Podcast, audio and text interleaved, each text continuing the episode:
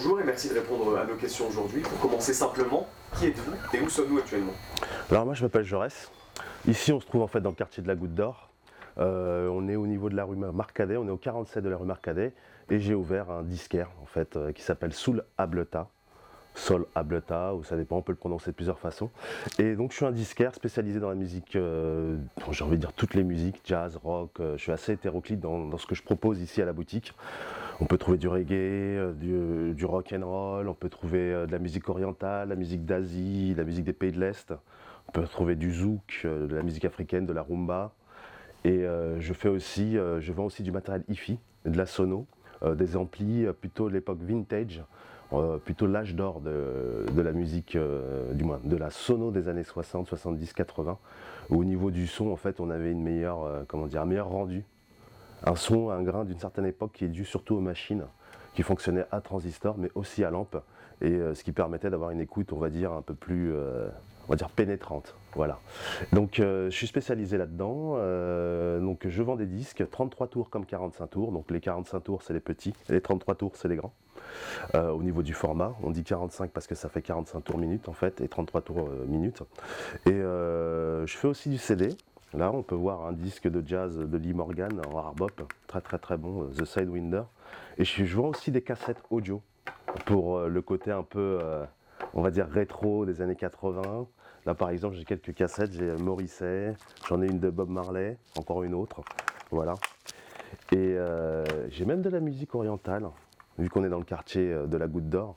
C'est aussi un truc qui me, tient beaucoup à cœur. Là par exemple on a Akli Yayaten, qui est un artiste d'origine algérienne et qui a chanté un morceau très connu ici à Barbès dans les années 60, euh, fin des années 60, qui s'appelle Yal Menfi, qui signifie le banni, et qui raconte l'histoire d'un porteur de valise.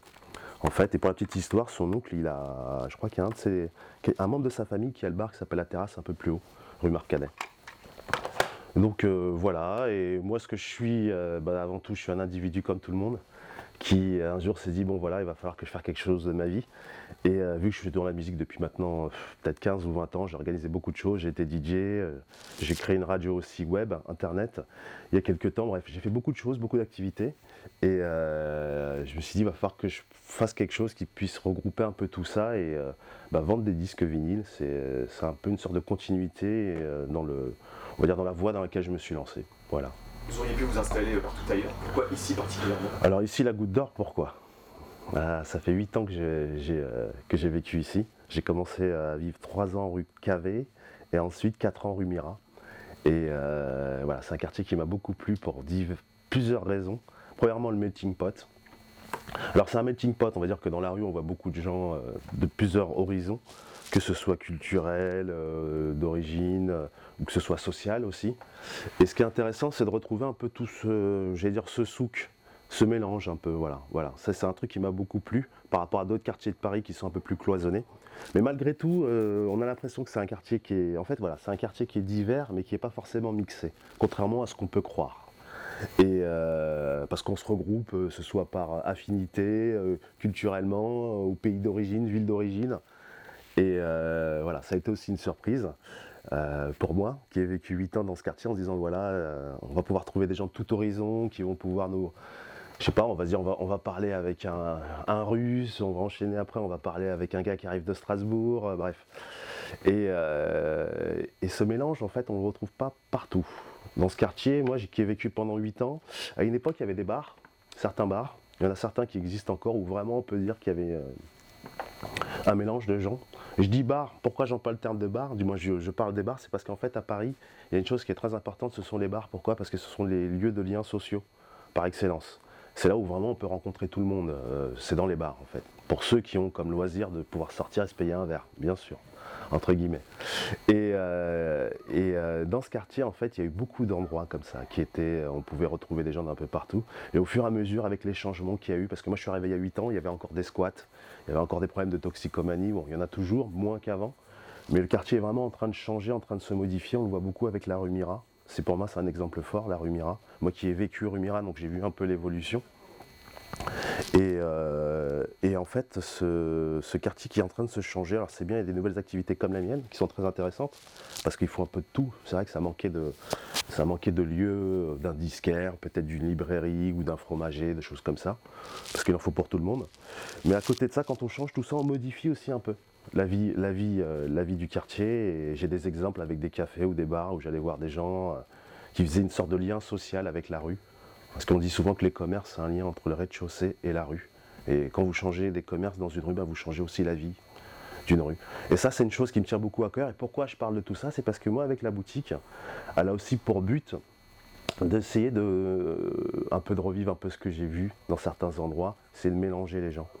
C'est aussi pour ça que je propose un peu de tout au niveau musical. Je suis tout azimut. On me demande souvent euh, qu'est-ce que tu aimes comme musique? Je réponds à une musique qui a de l'âme. Voilà. Ça peut être euh, du rap, ça peut être du jazz, de la musique orientale, ça peut être de l'électro, de la house. À partir du moment que ça dit quelque chose, voilà. C'est plutôt ça mon, point de vue sur la musique. Et je fais aussi de la musique classique, parce que je m'intéresse énormément à la musique classique. Euh, Debussy, Fauré, les modernes français, mais aussi les Russes, Tchostakovitch, euh, Prokofiev. Et puis quand on écoute, je me suis amusé, du moins maintenant j'écoute un peu de musique baroque, musique de 1300, 1400. Et c'est pas mal aussi, parce que c'est les bases en fait de la musique moderne, si vous voulez, avec la musique classique qui a ensuite a eu plein de mélanges, plein de choses qui sont arrivées, plein de rencontres. Et ben on a aussi la musique moderne qu'on écoute aujourd'hui, que ce soit la house, l'électro, le rap. Euh, voilà, voilà un peu. Bonjour. Alors euh, c'est ouvert, hein, donc euh, allez-y, rentrez, pas de souci. On est juste en train de faire une petite interview. Ça va? Vous allez bien? Monsieur un peu arrière. Ok. Voilà, pensez. Attends. Ok. Donc cet objet, le disque, le vinyle, c'est un objet de collection qui revient d'ailleurs au goût du jour. Quel lien vous avez avec lui, avec cet objet? Le lien que j'ai avec le vinyle, il remonte à, mon- à ma plus tendre enfance, on va dire ça comme ça. Euh, en fait, euh, je suis originaire des Antilles. Et euh, quand ma mère m'a ramené ici en France, en métropole, il y a, bah, j'étais très jeune, très petit, elle est venue avec des disques vinyles. Et euh, c'est peut-être là le premier contact que j'ai avec les vinyles, c'est-à-dire que j'ai grandi en voyant toujours des disques dans un coin.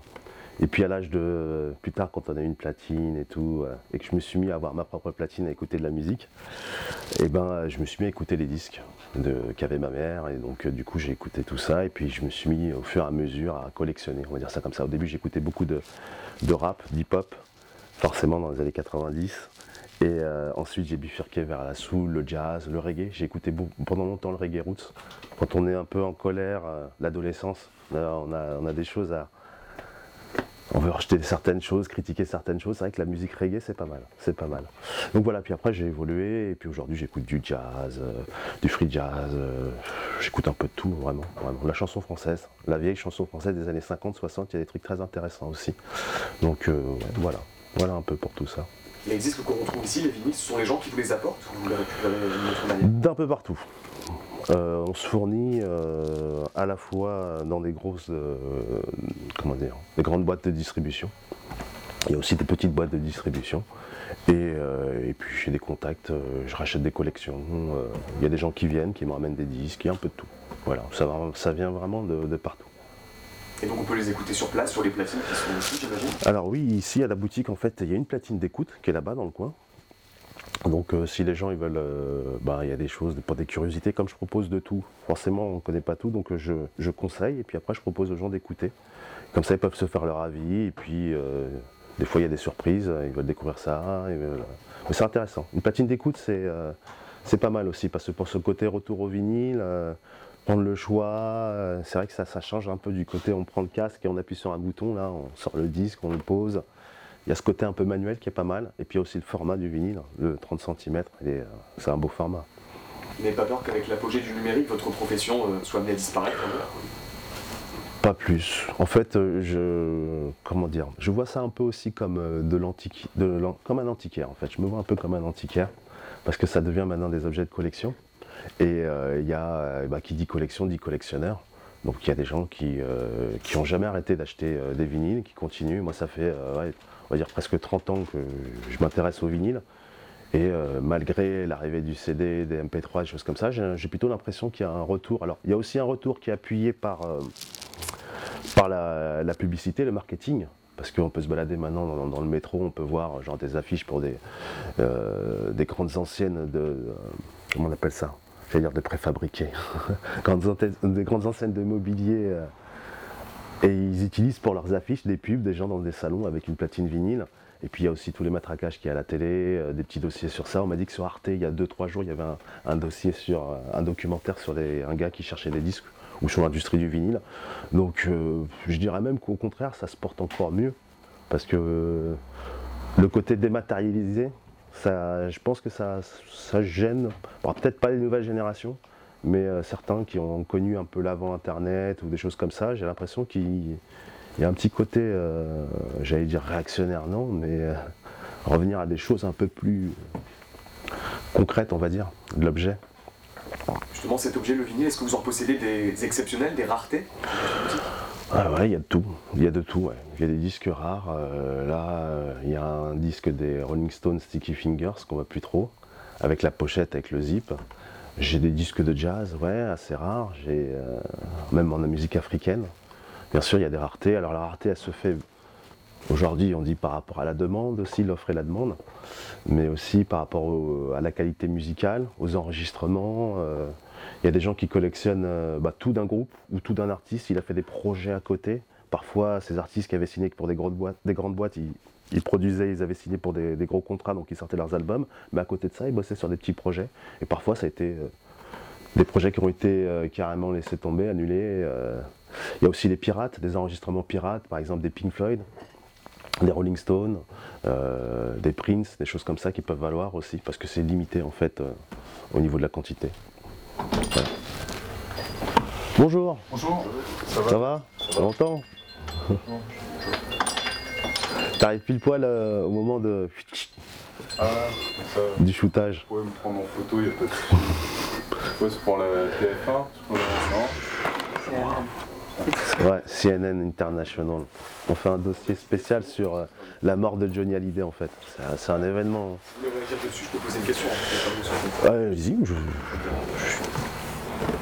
On a appris cette nuit donc la disparition de Johnny Hallyday. Est-ce que c'est un artiste qui vous tenait à cœur? Est-ce qu'on peut retrouver quelques vinyles de ici dans cette Alors, euh, bah, il y en a un là, par exemple. Là. oui, j'ai des, des 45 tours de, Johnny Day, j'ai des albums. Euh, alors, c'est un artiste. euh, moi, j'aime bien Johnny. Franchement, j'aime bien Johnny. J'aime, en tout cas, j'aime, je veux en tout cas, l'image qu'il a donnée de lui, en tout cas. Un mec assez simple, qui a surtout duré.